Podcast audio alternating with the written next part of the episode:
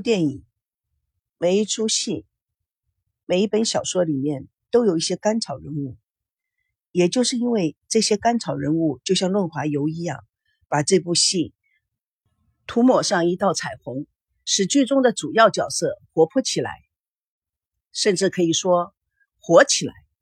就是在现实生活中也是一样的，他们的奉公守法、按部就班的奉献，使整个社会秩序起来。现在我要介绍北京的秋妹。秋妹二十五岁，孙正家的保姆，非常朴实的一个农村姑娘，很善良，好奇心特强，有时候非常喜欢耍些小聪明，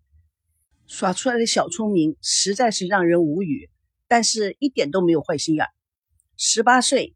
就出家闯荡京城，十九岁就到孙家工作，把孙正一家人当做自己家人。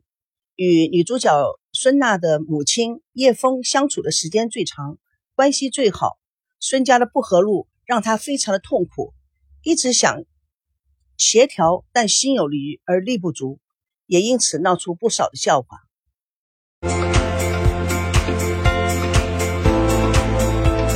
世界上也有一些人，因为在人生的旅途上有了些不好的记忆，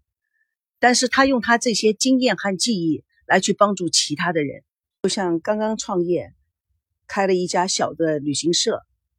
的丁强一样。因为创业是非常艰难的，但是丁强是个非常好的人，也是一个非常聪明的明眼人。几年前，亦经过一段苦恋。后因父母的反对，与爱人被迫强行分开。看到赵熙、孙娜以后，仿佛看到当年自己与相爱的女孩有情缘而不知珍惜。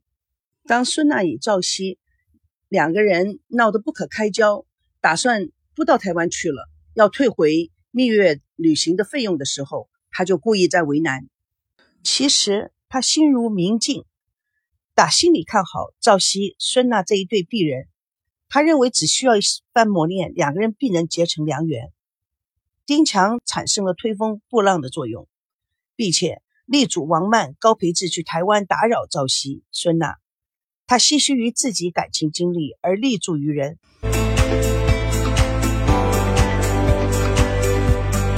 阿恋是台湾的少数民族，他非常的幽默、热情、善良，可惜糊里糊涂的。北京人看台湾栏目组的司机，他的普通话让大家都头疼，给栏目组增添了不少的笑话。他与赵熙非常的好，帮助赵熙寻亲，也总为赵熙感到感情事情的操心，打抱不平。每当有人问他他是哪一族的，他永远回答我是缺钱族。他能歌善舞，歌声不输阿妹，总是发誓将来要出唱片。有了一个乐团，乐团的名字叫做动力汽车，但是乐团目前只有他一个人，他是团长兼主唱兼乐手兼打杂，自己总是说他是前途无量，总是在标榜了他是一个伟大的音乐家。